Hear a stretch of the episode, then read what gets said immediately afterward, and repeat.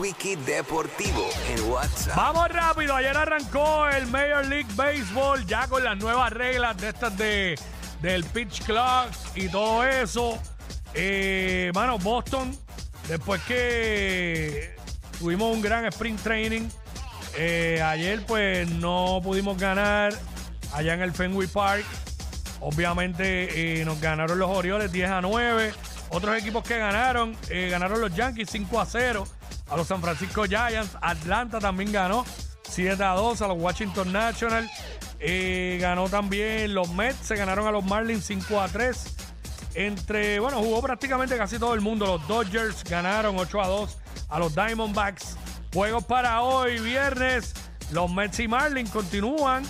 Eh, Chicago White Sox en Houston. Colorado Rockies visitan a los Padres de San Diego. Eh, los Diamondbacks siguen jugando su serie con los Dodgers. Y Cleveland eh, frente a los Marineros de Seattle. Esa es la que hay. En la NBA, anoche hubo varios juegos en acción. Oye, Milwaukee fue. A, eh, Boston fue a Milwaukee a darle de 41 puntos. 140 a 99. ¿Cómo tú pierdes a ese nivel con Boston? ¡Wow! 70 puntos entre Jason Tatum y Jalen Brown. 70 puntos.